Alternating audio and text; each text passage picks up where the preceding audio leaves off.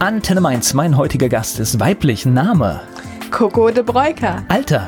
22. Geburtsort? Hamburg. Beruf? Schauspieler. Hobbys? Schreiben. Schreiben.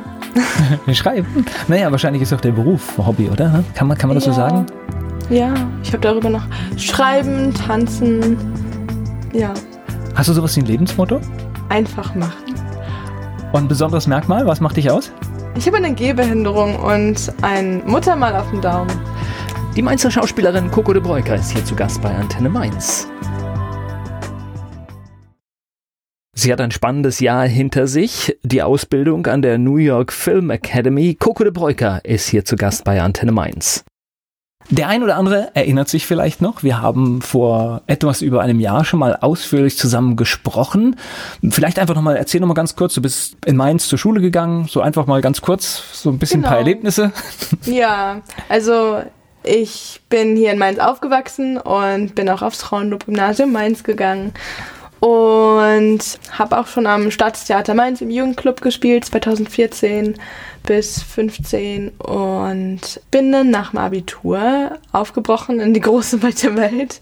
Zuerst nach England, London, weil als ich mit meinen Eltern meinen Berufswunsch diskutiert habe, haben sie ehrlicherweise gesagt, dass sie sich Sorgen machen, äh, ob es wirklich funktionieren würde, Schauspieler mit Behinderung in Deutschland zu werden, weil es A, keine Schauspielschulen gibt, die Schauspieler mit Behinderungen annehmen würden per se und B, es ist auch noch keine wirkliche Nachhaltigkeit gibt. Ich erinnere mich jetzt gerade sogar aus, an, an unser letztes Gespräch, de, deine Mama hatte sogar auch Angst, dass du dann nur so blöde Rollen kriegst, ne? Genau. wie den kleinen bösen Zwerg und solche Geschichten. Ne? Ja, so, ähm, ja, so die Märchen, Märchen, Märchenzwerge und ja, das war so ihr, ihre Sorge. Genau, und deshalb bin ich nach England gegangen und da bin ich in das Vorsprechen der New York Film Academy gestolpert, die um die Welt reisen, um Talent zu scouten in den verschiedenen Ländern. Und die haben mir dann im Endeffekt Hoffnung gemacht und äh, mich auch ermutigt zu sagen, mach's trotzdem, weil ich dann nach dem Vorsprechen eine Woche später angenommen wurde und auch ein Teilstipendium bekommen habe. Also das ist wie so ein Discount, den man bekommt. 10.000 Dollar sind von dem von den Studiengebühren abgezogen und, Und es äh, bleiben dann noch übrig? und es bleiben dann noch übrig insgesamt 25.000 Dollar an Studiengebühren habe ich bezahlt. Um den Dreh, ja. So, jetzt hast du schon verraten, hast du bezahlt. Das letzte Mal, als wir gesprochen haben, ging es noch darum, gehst du überhaupt nach New York? Funktioniert das überhaupt? Es hat funktioniert. Genau. Das heißt, es war für dich äh, auch die Aufgabe, diese Summe zusammenzubringen, denn du als junger Mensch hattest das Geld einfach nicht, ne? Ja, es war ein Abenteuer. Aber hat geklappt, ne? Ja, und also in meinem Bewerbungsschreiben habe ich jetzt auch an meine Schule geschrieben, ich habe das Hindernis zu einem Kunstwerk gemacht. Also es ist ganz schön, dass ich es machen musste, wenn ich jetzt so dar daran zu zurückdenke. Also ich habe gecrowdfundet und das bedeutet ja, dass jeder ein bisschen was gibt und dann dröselt man so eine riesige Summe auf. Und das hat auch so geklappt. Und im Endeffekt war es total schön zu wissen, dass da jetzt so viele Menschen sowohl aus Mainz als auch aus, also wir ha- hatten Spende aus der Schweiz, aus Österreich, aus Italien, aus Großbritannien, dass da jetzt so viele Menschen hinter mir stehen und da so Teil davon sind, das hat mich total berührt, besonders dann äh, auch als wir so eine Abschlusszeremonie hatten nach diesem äh, Programm. Ja, da bin ich dann auf die Bühne gestolpert und musste wirklich weinen und keiner hat so richtig verstanden, warum ich traurig war, aber ich habe gesagt, ich bin nicht traurig, ich bin einfach nur unglaublich gerührt von dieser, ja, dass man einfach Menschen hat, die mit einem daran glauben und sagen, ja, wir sind da mit dir. Also da war wirklich jeder mit mir in New York mit dabei, also in meinem Herzen. So, wir, wir, wir gehen gleich ausführlich nach New York, aber das tatsächlich, du hast wirklich äh, für dieses Studium Geld gesammelt, du warst, du hast getrommelt, du warst auf Veranstaltungen, hast gesprochen. Es war richtig Arbeit auch, ja. ne?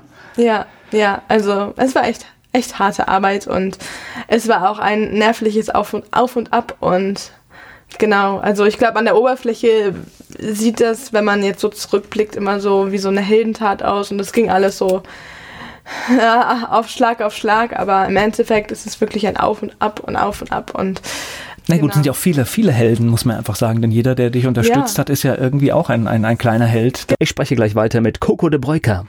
Genau. Coco de Breuker, Schauspielerin aus Mainz, hier bei Antenne Mainz. Sie hat ein Jahr an der New York Film Academy studiert. Ihr Studium hat sie sich über eine Crowdfunding-Kampagne finanziert. Irgendwann war das Geld da und es war klar, dass es wird in New York studiert. Das heißt, das fängt an mit man braucht ja irgendwie, man muss wohnen, man muss irgendwie Dinge vorbereiten. Fängt man da schon in Deutschland an mit? Ja, also einen Unterschlupf habe ich, hab ich mir schon in Deutschland gesucht gehabt. Da Unterschlupf klingt schon ein bisschen verdächtig.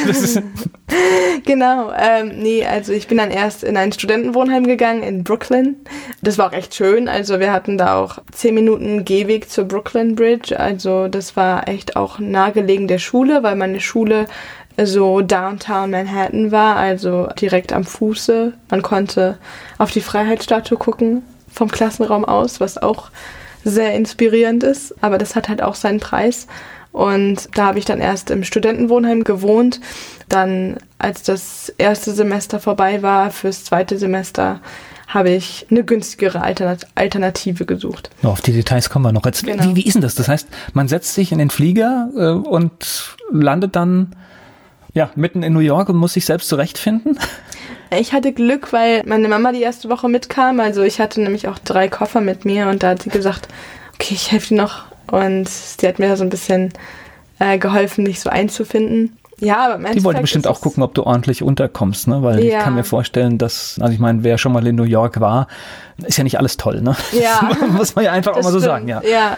Und wir hatten dann auch, während sie da war, auch schon die ersten äh, sozusagen Freunde äh, gefunden. Also wir haben uns dann mit einem ähm, Kappenverkäufer, also der diese I Love New York Kappen verkauft, haben wir uns dann irgendwie mit einem angefreundet, der einen Sohn in Würzburg hat und irgendwie, also über Ecken, über Ecken hatte der dann auch irgendwie Verbindungen äh, an den Rhein und Mainz und das ist echt ganz lustig. Also den haben wir getroffen und unser... Die, die Mama kommt aus Würzburg, ne? Bringt, genau. Da habe ich richtig, äh, genau, ja. habe ich richtig, fällt, ja. fällt mir gerade wieder ein, ja. Genau. genau. Also das war, das war echt lustig. Ja, und da haben wir uns da so ein bisschen orientiert. Aber im Endeffekt war es eigentlich ganz, also es war einfacher, sich zu orientieren, so im derzeitigen, diesem Jahrzehnt, weil man hat halt, also es gibt so viele Apps mit, die das ganze New York Verkehrsnetz eingespeichert haben. Und von daher war das eigentlich relativ einfach und da konnte ich mich auch relativ schnell einleben. Also an dieses Prinzip, weil es ja auch immer Downtown und Uptown, also wenn man das einmal verstanden hat, geht es eigentlich von der Orientierung her. Also sanfter Start in New York, ja? Genau. Mit der Mama zusammen. Die ist aber ja irgendwann nach einer Woche gefahren. Ne? Genau. Und, dann, und dann geht das richtige Leben los. Ne? Genau, das war auch aufregend, weil ich dann letzten Endes ohne sie vom. Wir hatten erst eine Ferienunterkunft und dann sind wir, bin ich dann von der Ferienunterkunft in mein Zimmerchen im Studentenwohnheim gezogen. Und das war dann auch ein Zimmer geteilt mit einer Mitbewohnerin. Und es war wirklich nur ein Zimmer mit Badezimmer und auch Blick auf die Brooklyn Bridge, aber es war halt sehr bescheiden und ähm, was heißt sehr bescheiden?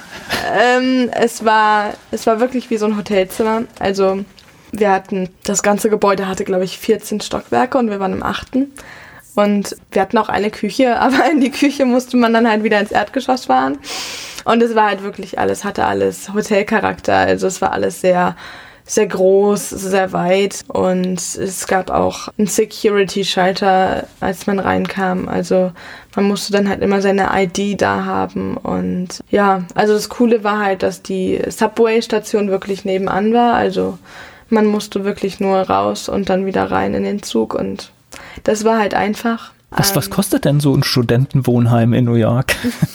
da habe ich dann im Monat 1800 Dollar bezahlt. Und ja, es war halt eine Spitzenlage, aber. Meins wird schlagartig billig bei vielen im Kopf. Genau. ja, und äh, meinen Eltern war halt auch ähm, anfangs wichtig, dass ich sicher war in dem Ganzen. Und ähm, sobald ich mich dann auch selber zurechtgefunden und orientiert hatte, konnte ich dann auch einordnen, was ist denn auch jetzt so sicher, auch von den Boroughs, von den Stadtteilen. Und so Ja. Das heißt, dafür kriegt man dann ein Gefühl, da darf ich nicht hin und da ist aber kein Thema. Genau, und man, also ich habe auch sehr viel rumgefragt und also ist es dann so, dass man in viele Ecken nicht, nicht kann oder, oder äh, nicht sollte. Nicht also, sollte? Ich war zum Beispiel bisher nicht so in der Bronx, weil also es gibt ja immer The Bronx Tale und so. Und das ist jetzt auch schon viele Jahre her. Ich glaube, das war in den 80ern so heftig. Aber es ist halt immer noch, wird immer noch nicht so empfohlen, in die Bronx zu gehen. Und auch spezielle Ecken in äh, Brooklyn sind auch noch nicht so doll. Also ein Mitschüler von mir hat gesagt, ja, also er wohnt da und da, aber wenn man zehn Schritte weiter geht, dann muss man Angst haben. Und so nach dem Motto. Ich habe jetzt immer in Brooklyn gewohnt, auch in, äh, also in schönen Ecken, aber auch in weniger schönen Ecken. es ist wirklich anders. Aber es ist ein Abenteuer. Gleich spreche ich weiter mit Coco de Breuker hier bei Antenne Mainz. Im Vergleich zu einem New Yorker Studentenwohnheim sind die Preise in Mainz richtig günstig. Coco de Breuker ist bei mir. Sie spricht über ihre Erfahrungen. Ein Jahr an der New York Film Academy. Sie ist hier zu Gast bei Antenne Mainz. Das heißt, dieses, dieses äh, Studentenwohnheim, da bist du irgendwann rausgezogen. Das ist auch ein, wahrscheinlich ein Kostengrund gewesen, genau. oder? Okay. Ja, das war für mich in erster Linie ein, ein Kostengrund zu sagen, ich, ich suche jetzt günstigere Alternativen, weil äh, ich bin im Januar ausgezogen zum Ende des ersten Semesters und ich bin ja äh, mit dem Projekt, mit dem Crowdfunding-Projekt aus Mainz gegangen, das zur Hälfte realisiert war. Also ich bin nach New York gegangen und habe immer noch weiter gecrowdfundet und genau, und das war in erster Linie für mich ein Kostengrund zu sagen, okay, auch jetzt dadurch, dass ich halt Freunde gefunden hatte und dass wir uns da zusammengetan haben und haben gesagt, okay, wir gucken jetzt auch alle mal für den und den. Also da habe naja, ich und 800 so Euro weniger im Monat ist natürlich eine Menge Geld. Ja. ja. Äh, Dollar, Dollar, ja. Genau, ja, also das rentiert sich und das läppert sich dann auch alles. Also wo hast du dann gewohnt? War das? Äh genau, also dann, ähm, ich habe zuerst in den Brooklyn Heights gewohnt. Das war da, wo das Studentenwohnheim ist. Das ist wirklich zehn Minuten von der Brooklyn Bridge. Das ist sehr schön. Auch in der Nähe von Dumbo. Und Dumbo ist so ein aufstrebendes Brooklyner, Brooklyner Bezirk, der jetzt viele sagen, in ein paar Jahren machen, macht er auch Manhattan-Konkurrenz, sowohl von der Miete als auch von der Lage und von dem Klientel. Dann bin ich von Brooklyn Heights bin ich nach Bushwick gezogen. Das ist so ein Künstlerviertel und auch ein bisschen, also nicht mehr ganz so Porsche. Und da bin ich dann das erste Mal in ein Zimmerchen gezogen, das ich auch für mich alleine hatte. Also es war eine Wohnung und da habe ich dann, es war ein Haus mit drei Stockwerken und jedes Stockwerk hatte acht Zimmer. Also ich habe im Endeffekt mit acht Mitbewohnern zusammengelebt und jeder hatte halt sein, sein Zimmerchen, sein Räumchen. Und im Endeffekt habe ich. Aber Zimmerchen sagst du bewusst, ja? Also ja, es war jetzt es auch war nicht komfortabel, sondern. Es war, es war ein Zimmerchen. Also es war ein sehr gemütliches Zimmerchen, weil das, es, es gab überall äh, so Vintage-Möbel und die Wände waren bunt bunt bemalt und alles war so arty und künstlerisch. Aber es war wirklich ein sehr, sehr kleines Zimmerchen und das war auch eine ganz einzigartige Konstruktion, weil ich hatte da einen Schreibtisch drin, aber über dem Schreibtisch war dann das Bett sozusagen. Also es war ein Hochbett. Und dieses Hochbett war dann oben über dem Schreibtisch und über dem Kleider. Ich hatte noch nicht, nicht mal mehr einen Kleiderschrank. Also es war irgendwie, ja, also es war oben drüber. Es war eigentlich ganz clever gemacht, weil man halt auf so zwei Etagen gewohnt hat. Also die Idee war, dass man halt oben schläft und dann runterkraxelt und dann hat man da halt den Schreibtisch unten drunter und. Also jeder äh, Platz wird genutzt, ne? Genau, und, und ein Fenster. Also man musste halt auch wirklich fürs Fenster zahlen. Ohne Fenster wäre auch nochmal günstiger gewesen. Aber da haben dann meine Eltern gesagt, ein bisschen Lebensqualität musst du dir halt vielleicht doch nochmal erhalten. Ja, also. Und Macht man sich natürlich hier gar keine Gedanken drüber, aber klar, ja, natürlich in der genau. Großstadt genau. und äh, große Gebäude und dann gibt es halt auch immer Räume, die, genau. die nach innen gehen, ja. Ja, und es war halt auch direkt neben der Train Station. Also das war so, war so ein bisschen wie in den Blues Brothers, den ersten Teil von den Blues Brothers, wo sie in dem Apartment sind. Ich glaube, das spielt doch auch in New York, oder? Also, äh, wo sie dann in dem Apartment sind und jedes Mal, wenn ein Zug vorbeifährt, müssen sie Geschirr festhalten. Äh, so ähnlich war das auch im Endeffekt, weil dann immer ein Zug vorbeigefahren ist. Also es war nicht ganz so wackelig, aber man hat ihn halt immer gehört. Das war halt alles, was man sich so vorstellen konnte. Also in der Küche hat es reingeregnet leider und wir hatten auch keine Heizung im äh, Januar. Und, äh, Wird ja völlig überschätzt, so eine Heizung, ne? Es ist scheiße kalt, oder? Was, es ist richtig war, kalt, oder? Das ja, ist windig also, und unangenehm in, in New York, ne? Ja, also wir hatten auch drei Schneestürme. Also dreimal fiel auch die Schule aus wegen Wetter. Das war dann auch also hart. Da hat man eine E-Mail bekommen wegen Wetterwarnung und dann blieb halt die Schule geschlossen. Und da hast ja. du dich natürlich nicht drüber gefreut, ne? Das Nein. ist, das ist natürlich äh, noch als, als Schüler freut man sich natürlich äh, in jungen Jahren über sowas, aber natürlich äh, nicht mehr in dem Moment, wo man sagt, ich habe hier meinen Traum, den ich realisieren genau. möchte. Ist jeder Tag wichtig. Ja, und irgendwie dadurch, dass man halt wir hatten am Tag zehn Stunden Schule und wir haben zehn Stunden lang das gemacht, wofür wir brennen. Und ich hatte das Glück, mit unglaublich engagierten und leidenschaftlichen und investierten Menschen zusammenzuarbeiten, die halt wirklich gesagt haben, das will ich tun und das nehme ich ernst und wir haben das alle ernst genommen, aber nie den Spaß daran verloren und das hat wirklich Spaß gemacht. Also ich habe in New York mich eigentlich mehr auf die Wochentage gefreut als aufs Wochenende.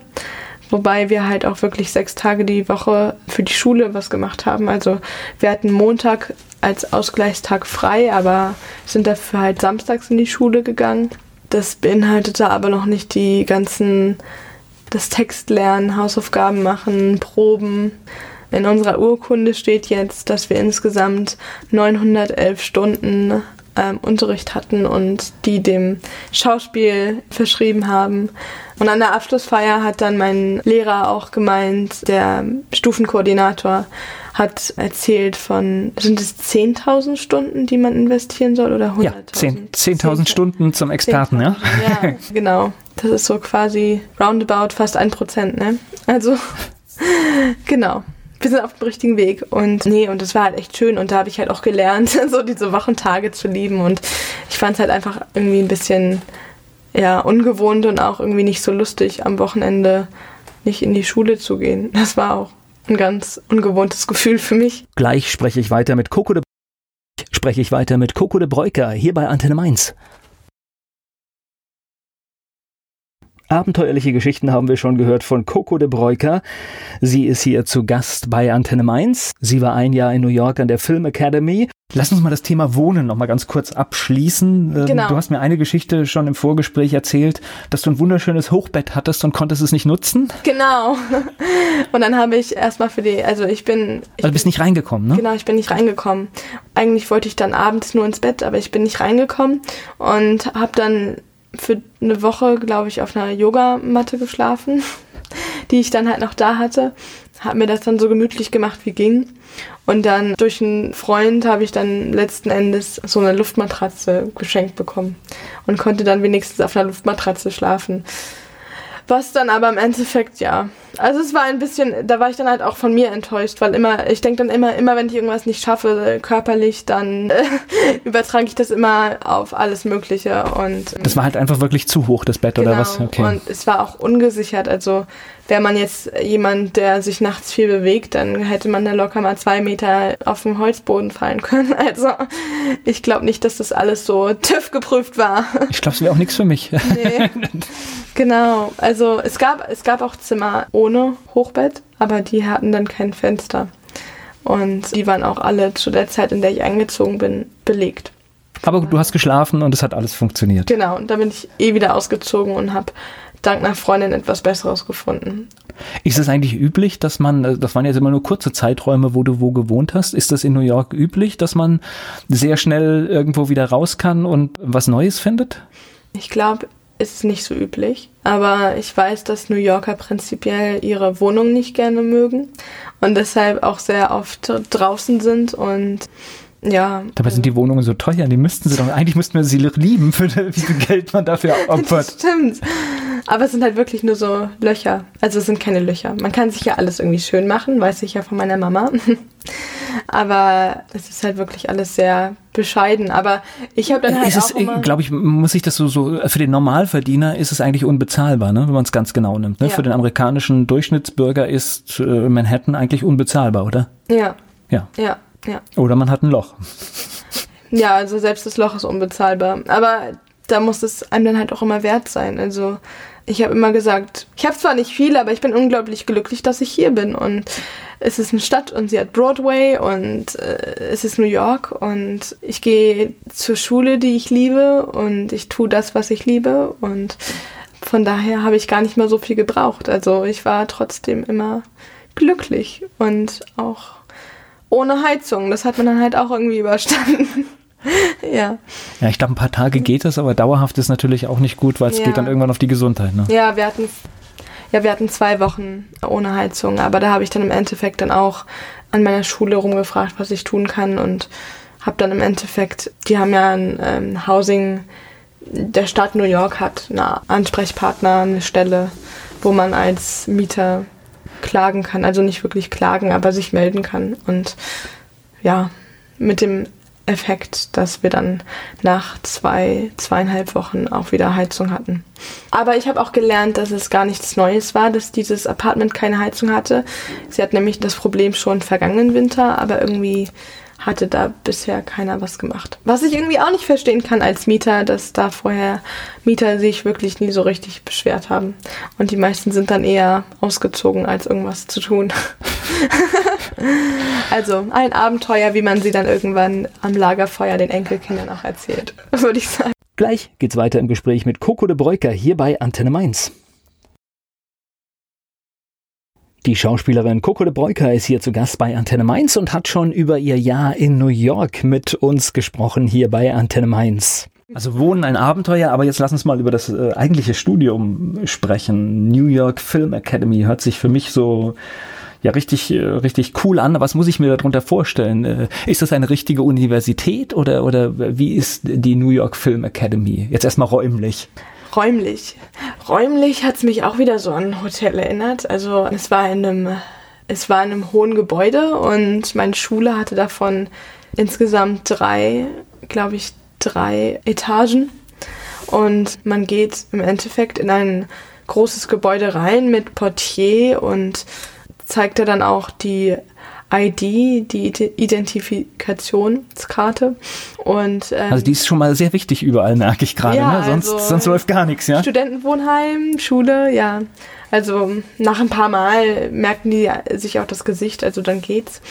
Ja, und dann fährt man hoch und meine Etage, wo dann das ganze Schauspieldepartement war, ist, äh, war im fünften Stock und insgesamt hat das Gebäude, glaube ich, oh Gott, ich weiß gar nicht, wie viel, wie viel Etat, wie hoch das insgesamt war. Bestimmt so 14 oder 15. Also es war auch ziemlich hoch. Genau, und da hatten wir dann, im Endeffekt hat mich alles so ein bisschen wie die Schule, also an die Schule erinnert, die man so aus Fame kennt. Also alles war sehr aus Glas und an den Glas Glastüren von jedem Klassenraum hing dann auch so ein inspirierendes Zitat zum Thema Filme machen und von den ganzen großen so ähm, Tarantino-Zitate und Spielberg-Zitate und von den ganzen großen Schauspielern und auch überall Filmposter und Marilyn Monroe hing auch da gerahmt und ja, also es war halt wirklich allein schon da zu sein war sehr inspirierend, weil es irgendwie eine ganz coole Location war. Und da gab es halt auch immer einen Portier dann nochmal, der hat nicht kontrolliert, aber einen Ansprechpartner, zu dem man immer gehen konnte, wenn man aus dem Aufzug rausgetreten ist. Also war halt alles mit Aufzügen auch wieder. Alles sehr accessible. So, was hast du gelernt? Ich habe gelernt zu atmen, sage ich immer.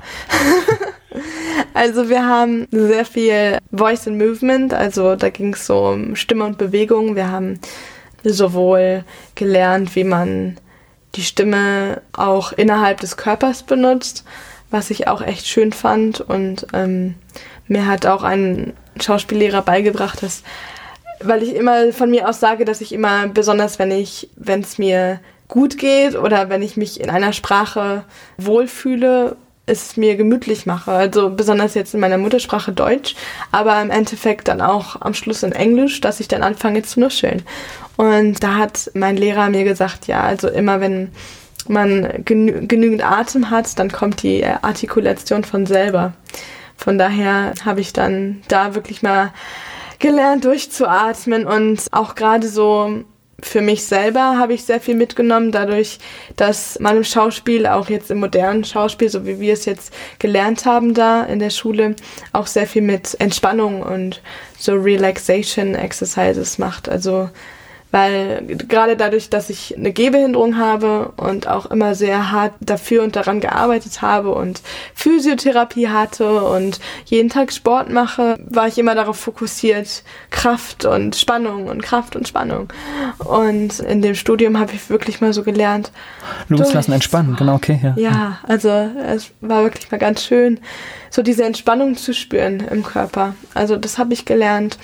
Und wir hatten eine Übung und da haben wir wirklich nur mal losgelassen durch den Atmen und Atem. Und da haben wir reihenweise angefangen zu weinen, weil wenn man das wirklich mal, ich glaube jetzt nicht, dass diese Übung was Neues war, aber wenn man wirklich mal loslässt und einfach mal entspannt, dass das so überwältigend ist, dass man dann anfängt zu weinen. Also ich hatte angefangen zu weinen und zu lachen, das habe ich bisher auch noch nicht gemacht gleichzeitig. Das war ein echt schönes Gefühl und obwohl es ja durchaus im Leben so, dass man manchmal Situationen hat, da weiß man gar nicht, ob man lachen oder weinen soll. Ja. Also so gesehen ist es ja vielleicht auch ganz realistisch. Ja, genau. Ja? Das war echt, ja, das war lustig.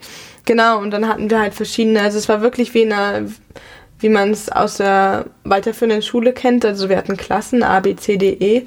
Und wie groß? 12 bis 14 Leute. okay. Also relativ klein. Also gegen Grundschulniveau. Genau. ja?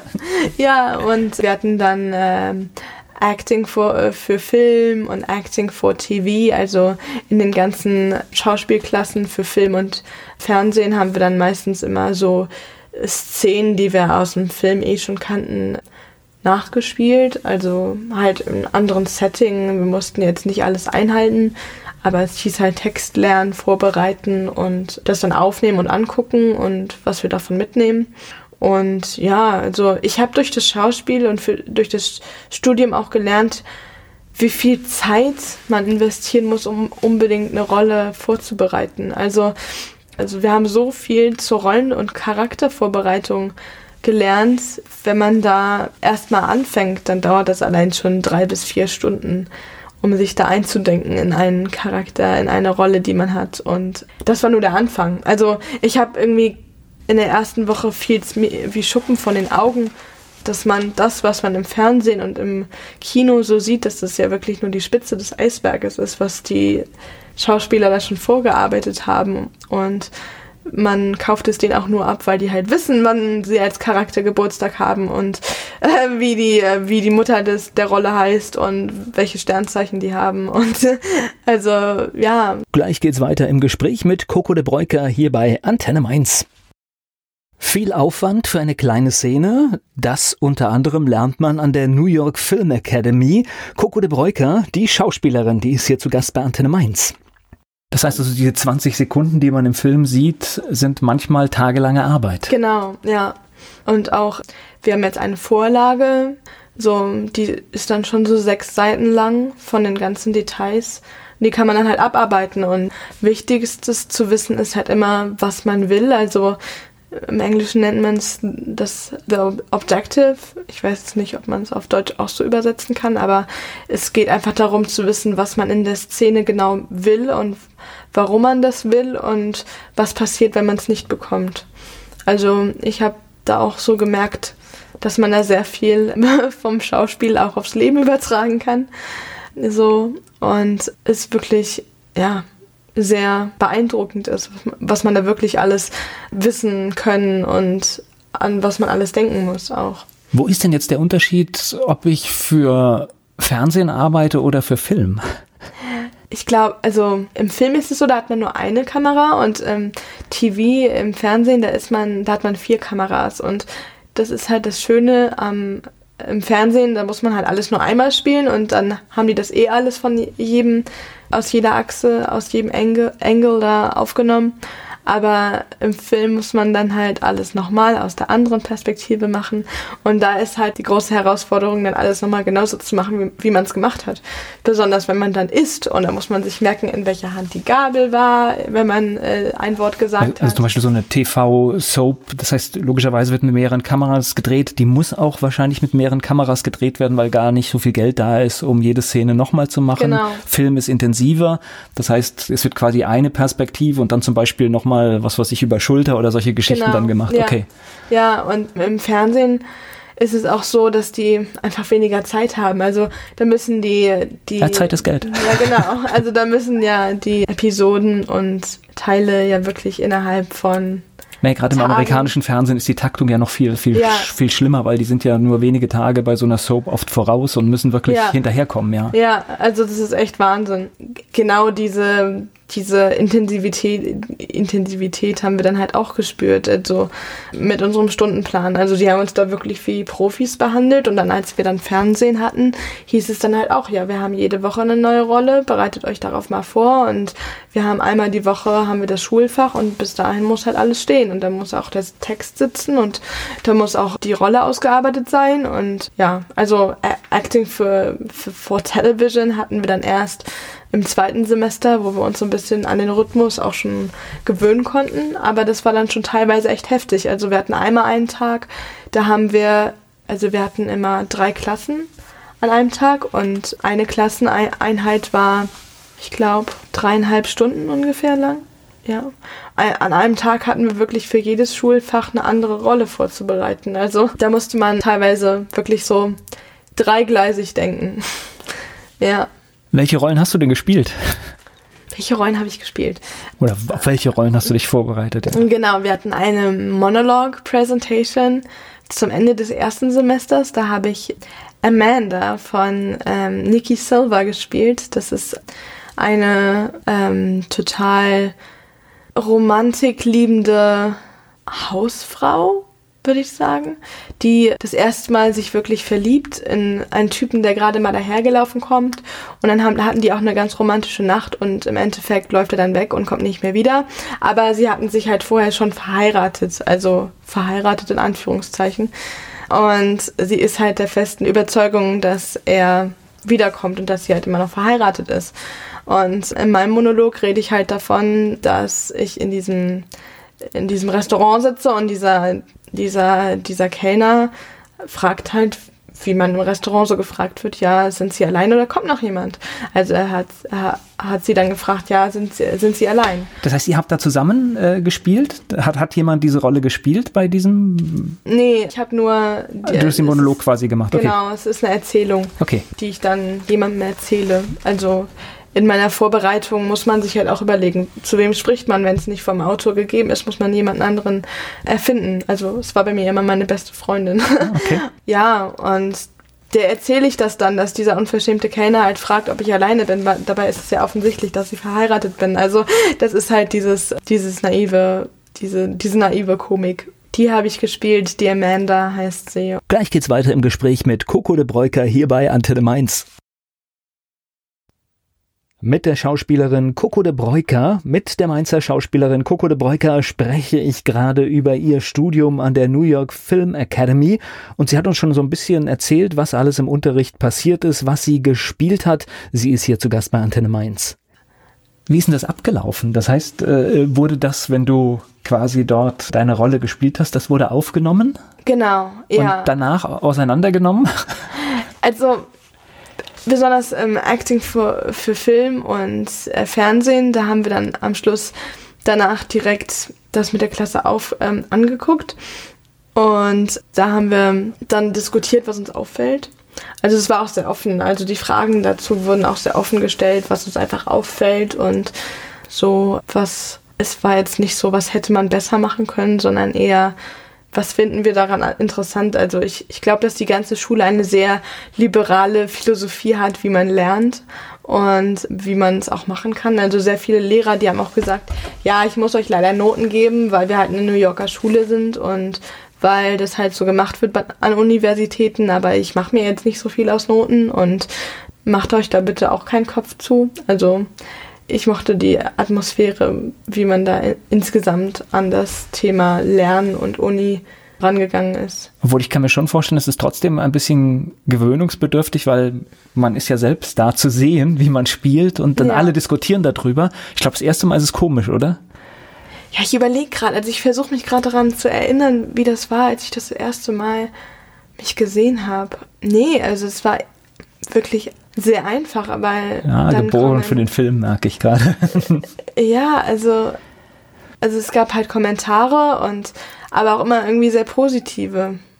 Zum Beispiel hatten wir eine Szene aus, genau da haben wir eine Szene aus, ich glaube, das ist ein Film aus den 90ern, Sex Lies in a Videotape.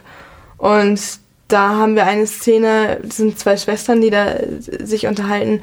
Da haben wir eine Szene gespielt und da hat eine Mitschülerin gesagt, oder ein Mitschüler, weiß ich jetzt nicht mehr wer genau, der hat gesagt, ich habe zum Beispiel in dieser Szene gerade sehr viel Augen gesehen und weil wir halt so viel mit den Augen gesagt haben. Also sowas, also an den Kommentaren her und wir haben dann auch irgendwie. Sehr viele Augen gesehen? Ja, also sehr viele Augen gesehen. So, ja, also das wurde mir sehr oft in der Schule gesagt, dass ich sehr viel mit meiner, mit meinem Gesicht auch machen kann. Also auch sehr detailliertes und feines. Mir hat auch mal jemand gesagt, vielleicht liegt es daran, dass du durch deine Behinderung dich nicht so gezielt ausdrücken, körperlich ausdrücken konntest und dann halt sehr viel mit deinem Gesicht gemacht hast.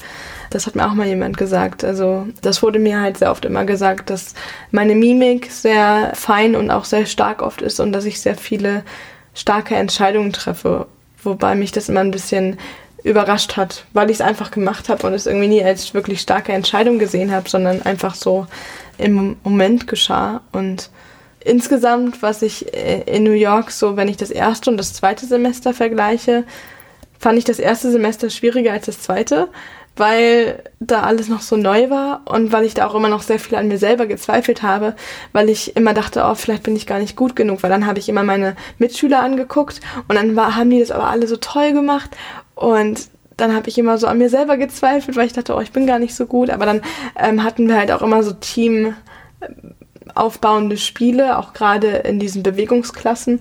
Da sollten wir dann einmal etwas Positives über jeden von uns sagen. Und da haben mir dann andere gesagt, oh, ich finde es immer so toll, dir zuzusehen, Coco, weil du immer so starke Entscheidungen triffst und weil du immer so investiert bist und da, dabei bist. Und eigentlich habe ich ihnen genau das gleiche gesagt wie sie mir. Also das war eine ganz schöne Überraschung auch, das so zu sehen. Und ja, also im ersten Semester war ich persönlich noch sehr in meinem Kopf, weil wir hatten halt diese ganzen Tools und die ganzen Sachen, an die wir denken mussten und was wir wollen und wohin wir wollen. Und es war einfach so überwältigend, wie viel wir uns dann in den Kopf gekloppt haben für einen, für einen Charakter, für eine Rolle, dass ich dann im Endeffekt ganz vergessen hatte, wirklich da zu sein für meine Szene, für meinen Spielpartner und auch zuzuhören, weil das war halt auch diese Hauptsache, die wir geübt haben in der Schule, das Zuhören als Schauspieler.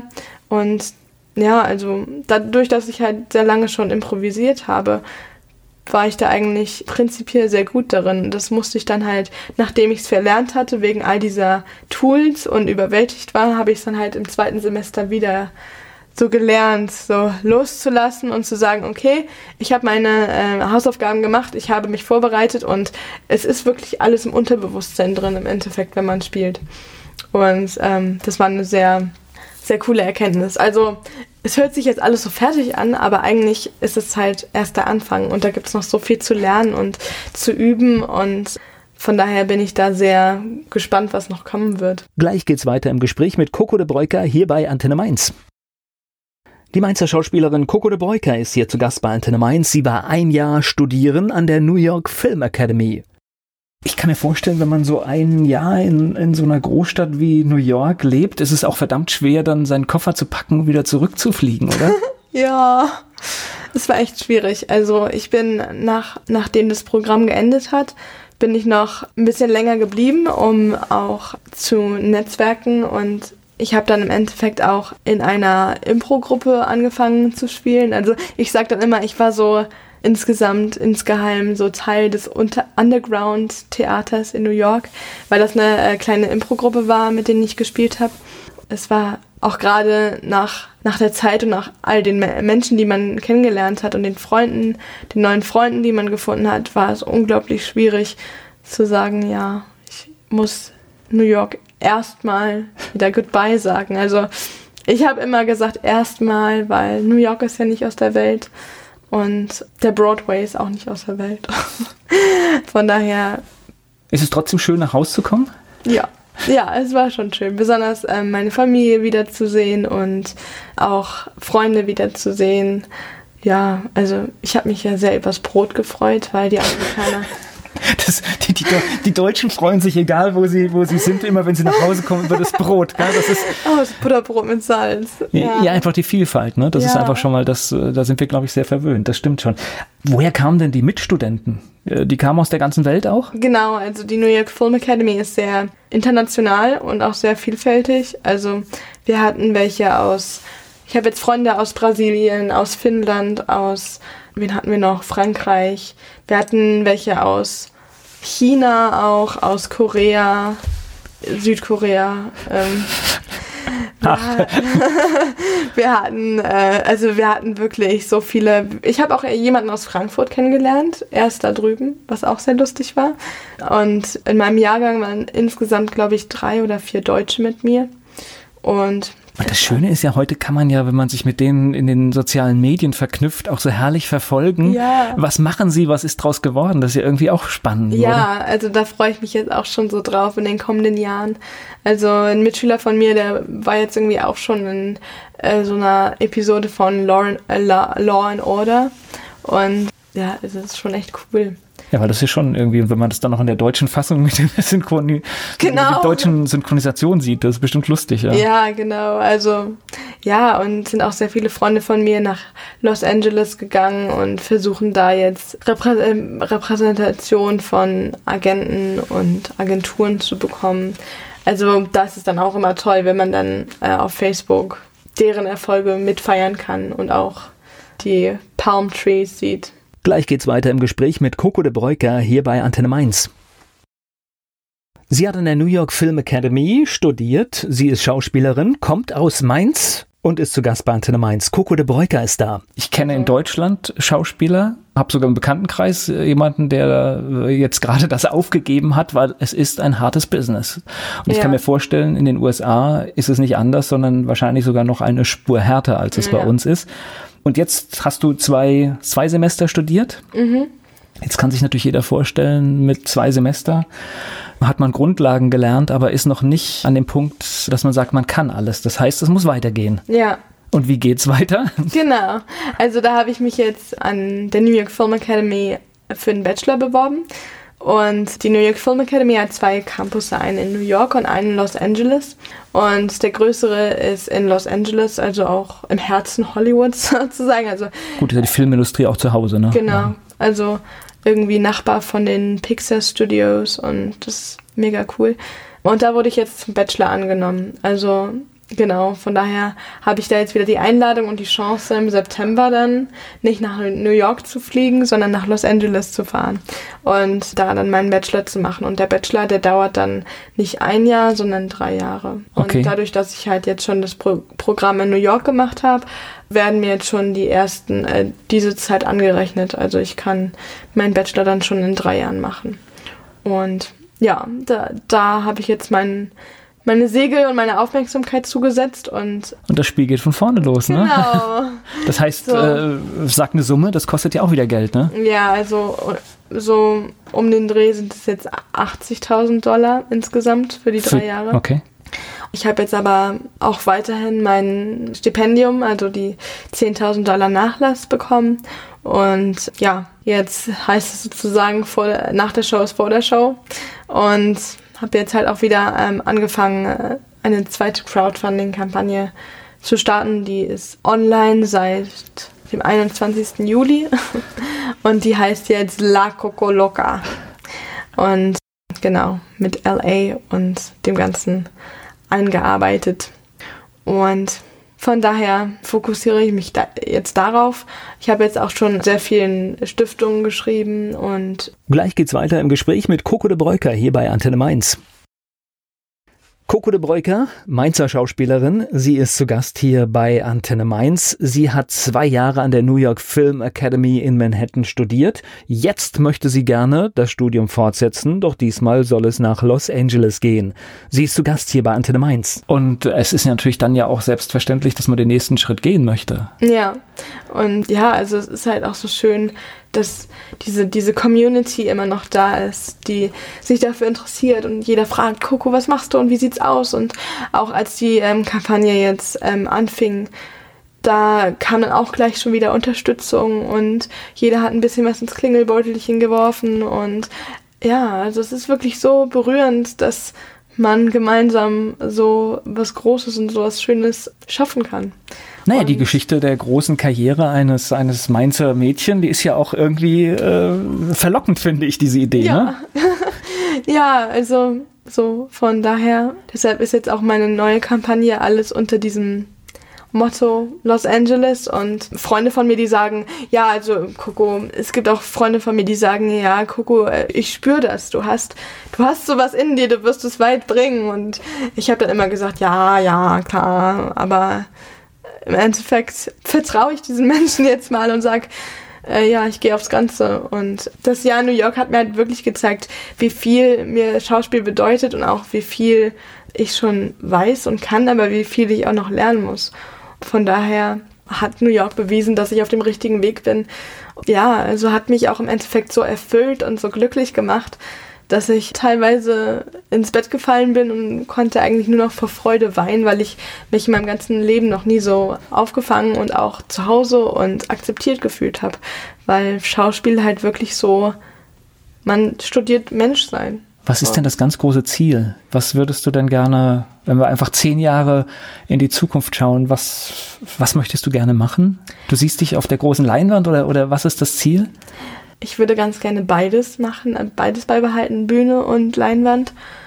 In zehn Jahren, das ist schwierig. Also auf jeden Fall möchte ich in zehn Jahren schon so a working actor sein und von Vorsprechen zu Vorsprechen und Casting zu Casting hüpfen.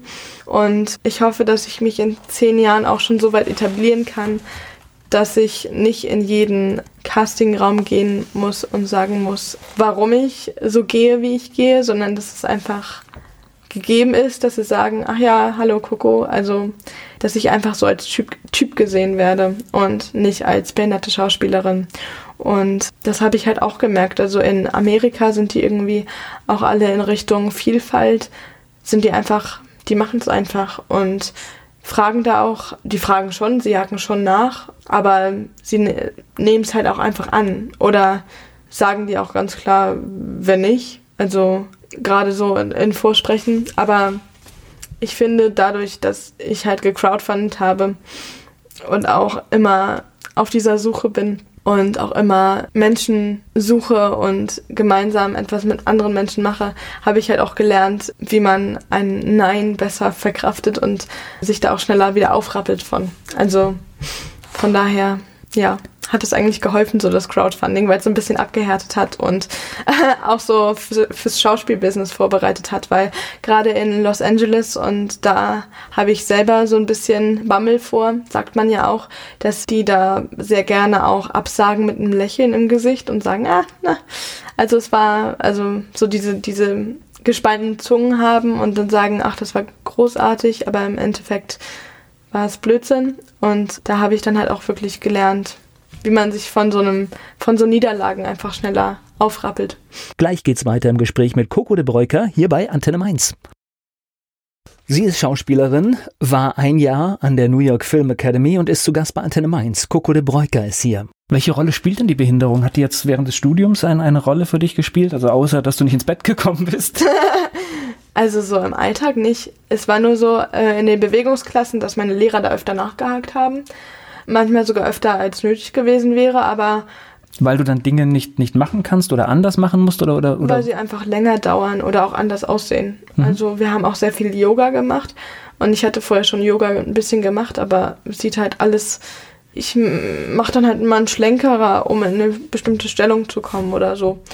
Und so, also es waren dann halt immer sehr viele, also meine Lehrer waren immer ein bisschen besorgt, dass ich nicht Bescheid sage, wenn irgendwas nicht klappt, weil ich immer so ehrgeizig bin und dann immer sage, ja, ich kann das. Und im Endeffekt hatten sie dann Angst, dass ich mich dann zu sehr erschöpfe, glaube ich. Aber ja, also im Endeffekt, so im Alltag hat es eigentlich keine große Rolle gespielt. Also ich habe ganz normale Rollen bekommen. Also es wurde nie thematisiert. Ich habe sogar immer, also dadurch, dass ich, dadurch, dass die Lehrer auch so offen waren und immer gefragt haben, was für Rollen interessieren euch, habe ich da auch immer sehr starke und auch sehr schlagfertige Rollen bekommen, weil ich mir auch so dachte, ja, cool, schön. Auch, ähm, auch sehr herausfordernde Rollen, weil, ja, also so romantische Szenen habe ich bisher noch nie gespielt und es war auch eine sehr große Umstellung für mich. Aber im Endeffekt, ja, bin ich jedem Lehrer dankbar, der mich halt so aufgenommen hat, vollen Herzens und da wenig über meine Behinderung gesprochen hat. Gleich geht's weiter im Gespräch mit Coco de Breuker. Ihre Vision ist es, dass auch eine Schauspielerin mit Behinderung ganz normal in jedem Film mitspielen kann. Und dafür kämpft sie. Coco de Breuker ist hier zu Gast bei Antenne Mainz. Wäre dann diese Vision vielleicht auch so, dass diese Normalität, die du jetzt während des Studiums erlebt hast, dass die dann auch vielleicht bei der Filmrolle genauso in Zukunft so ist? Ja, also das ist so mein, mein großer Wunsch, dass es irgendwann in zehn Jahren einfach so gang und gäbe ist, dass ich genauso in einen Castingraum komme und abgelehnt oder angenommen werde, so wie alle meine Mitstreiter da draußen auch. Also, dass das einfach kein großes Thema zumindest mehr ist. Ja. So, wann geht's weiter? Weiter geht's dann im September diesen Jahres nach Los Angeles hoffentlich. Aber bis dahin muss halt noch ein bisschen Geld zusammenkommen und. Das heißt, du bist jetzt wieder unterwegs, trommelst, wirbst für dich äh, genau. und unterstützt deine Kampagne, ja. wo immer es geht, ja. Ja, und auch durch die Erfahrung in, in New York habe ich auch so ein bisschen, ja, so einen eigenen Sinn gefunden in der Behinderung, weil ich mir halt auch denke, dass dadurch, dass ich halt imperfekt bin und halt einfach nicht so der Standard, den man im Film sieht, dass das halt auch ähm, Menschen glücklicher machen kann, weil gerade mit unseren Medien heutzutage im Film, aber auch Social Media, Instagram, das ist alles so diese Welt und sie zeigt sie so perfekt und Regenbogenfarben und so. Und im Endeffekt würde ich mich jetzt gerne hinstellen und sagen, Leute, seid wie ihr seid ähm, und so wie ihr seid, seid ihr auch genug. Und ich bin auch nicht perfekt, aber durch meine Familie und auch besonders durch meine Mama habe ich gelernt, aus dem, was ich habe, das Beste zu machen. Also, das klingt jetzt wie bei Forrest Gump, aber es ist halt, ja. Naja, erstmal ist es doch eine, eine gute Einstellung. Ich ja. meine, das Leben an sich ist schwierig genug, deswegen kann man auch versuchen, es mit der bestmöglichen Einstellung zu nehmen. Ja, und. Und ähm, jetzt gerade, wo du, du Facebook sagst, da gibt es ja auch schon, Studienlage ist ja auch so, dass es äh, Facebook zum Beispiel äh, auch viele Menschen unglücklich macht, weil sie tatsächlich, äh, natürlich posten wir alle ja. nur das Schöne.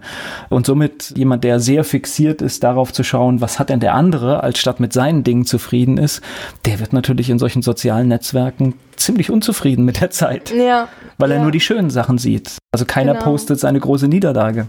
Ja.